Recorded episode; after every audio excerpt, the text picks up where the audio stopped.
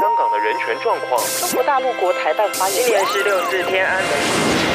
从新闻看见真实的中国，欢迎收听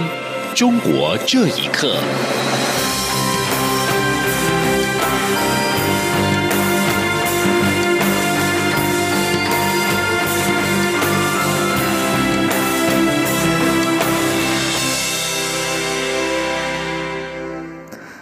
各位好，欢迎收听《中国这一刻》。中国官方今天通报武汉肺炎 （COVID-19） 的情况。根据中国卫健委公布的数字，二十二号新增三十九例确诊，全数是境外移入。疫情重灾区湖北省的新增确诊及疑似病例皆挂零。中国对外大肆宣扬本土零确诊，作为对抗武汉肺炎疫情成功的证据。但是法广质疑，北京刚发出了两道禁令，包括要求民航必须绕到其他省市检疫之后才可以进京，以及要求目前在湖北出差和探亲的人员一律不得返京。这和中国宣称本土零确诊相互矛盾。美国之音也报道，一位武汉市民透过加密通讯软体传讯息给美国之音，指他的一位朋友近日疑似新型冠状病毒肺炎复发，但是到医院就诊的时候，院方说法是症状轻微，回家自行隔离。那位要求匿名的武汉市民透露，前几天就有在一线工作的家人对他说，现在武汉很多医院又停诊了，因为来看病的不少人被查出是潜在感染者。八广报道，现在习近平的大事是复工，因此各省市争着清零，争着复工。地方官员深知这是上级的要求，所以即便疫情复发，也不管了。而中国的中小企业近日陆续复工，但是面对世界各国因为武汉肺炎疫情导致商业活动停摆，需求突然萎缩，海外订单因此被取消。中国经济学者胡星斗认为，全球经济下行使得中国民营企业损失不小。中国政府即使推出了大规模的投资计划，但是恐怕仍然难以发挥作用。请听以下的报道。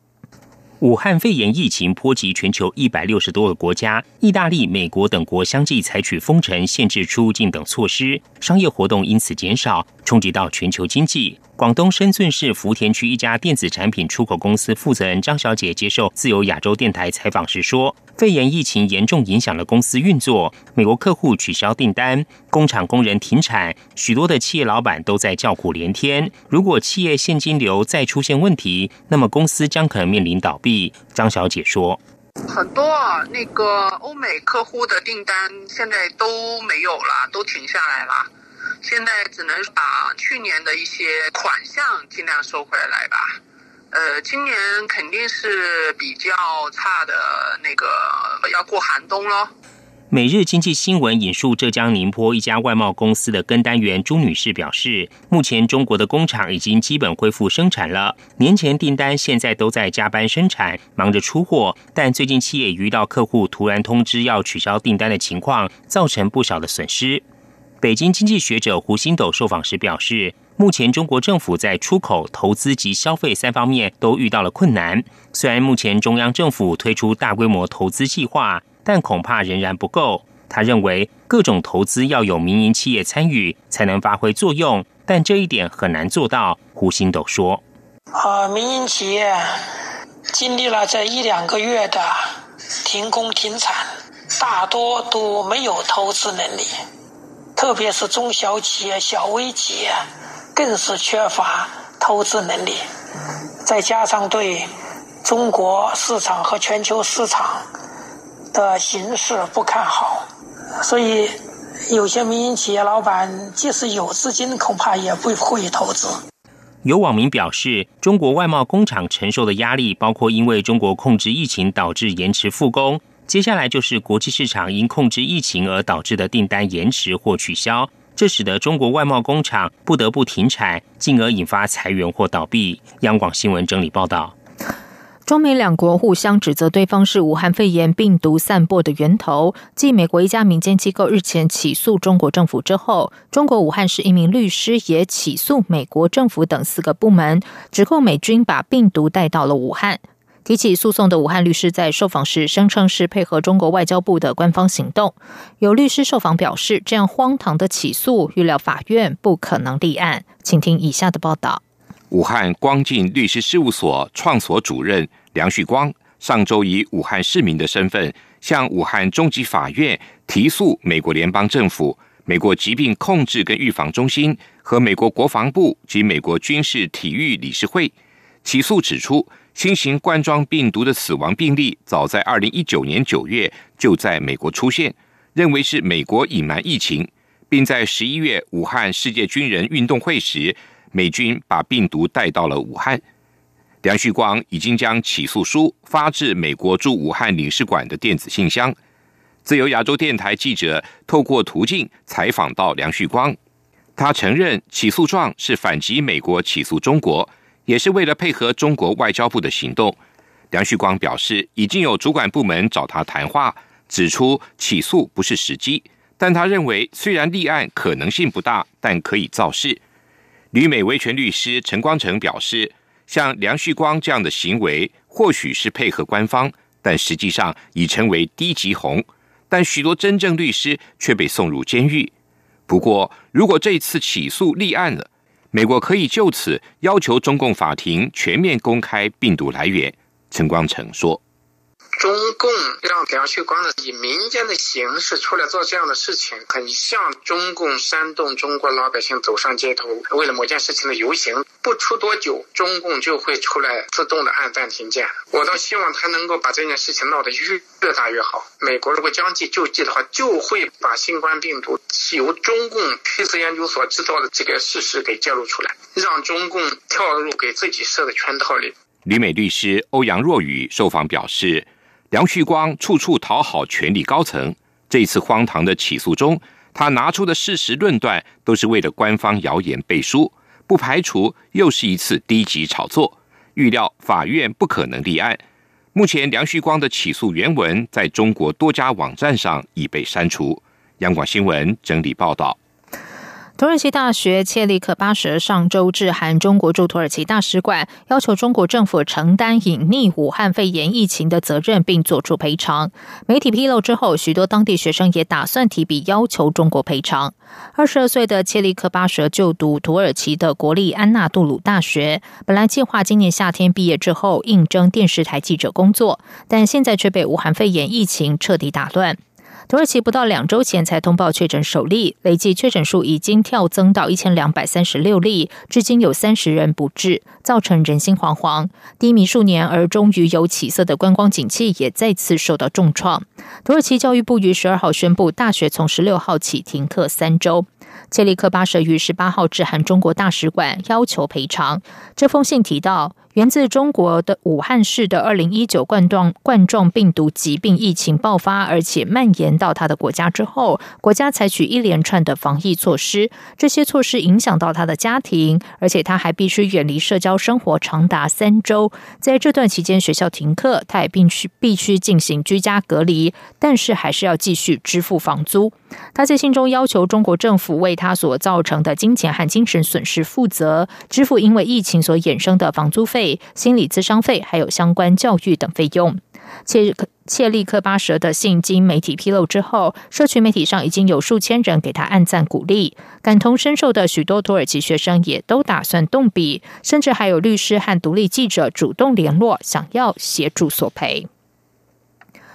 武汉肺炎的疫情延烧，香港近日接连传出宠物犬被验出了新型冠状病毒的阳性反应。民进党立委王定宇和中华民国兽医师工会全国联合会今天举行记者会，表示目前没有证据显示犬只会感染武汉肺炎，呼吁饲主遵守防疫指令，不要任意弃养。记者郑玲的报道。媒体报道，香港渔农自然护理署上月通报一位新冠肺炎病毒确诊女富商饲养的松鼠犬被验出新冠肺炎病毒弱阳性。十九号又从一位确诊新冠肺炎病毒饲主饲养的一只德国牧羊犬身上测试出阳性反应，但没有表现出任何病征，引发关注。民进党立委王定宇与中华民国兽医师工会全联会二十三号共同举行记者会，指出饲主饲养的宠物犬跟人接触密切，因此饲主被病毒。感染后排出的病毒很容易接触到宠物，但不代表宠物接触到病毒就会感染。王定宇说：“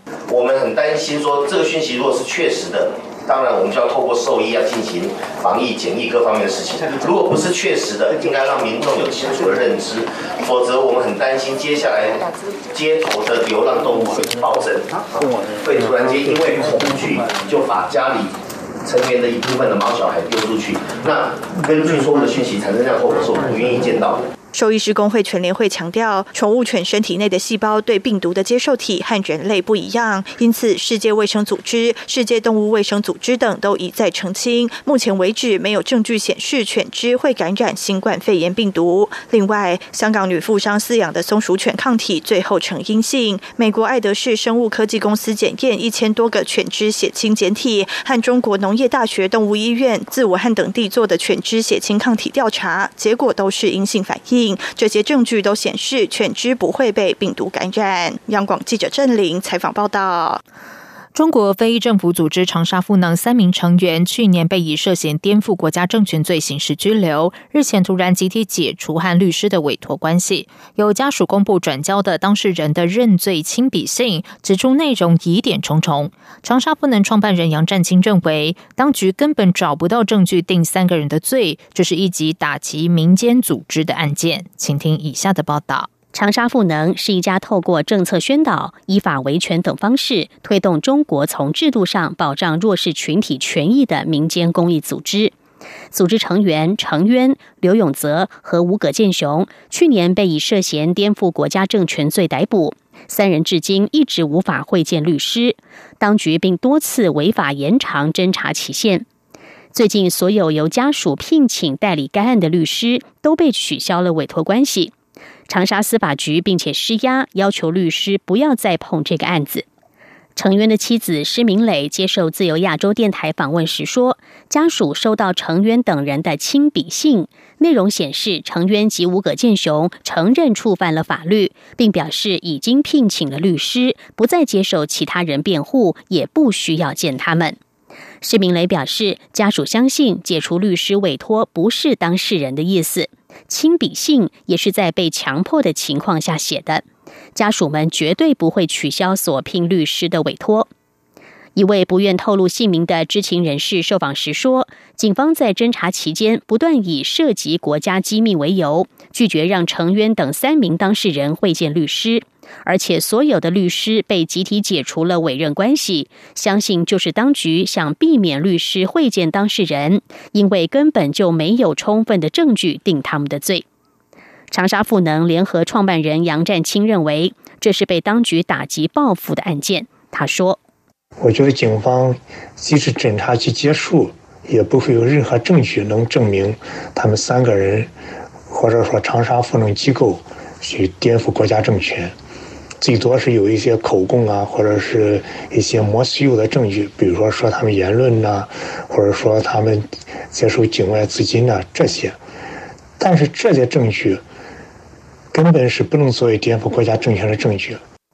杨占清并表示，长沙赋能出事之后，一些外国机构考虑到人权迫害的严重性，减缓甚至停止了对中国民间社会的支持。这也说明，官方对有外国资金支持的维权机构基本上是零容忍的，并以此警告外国 NGO 不能支持中国的民间机构。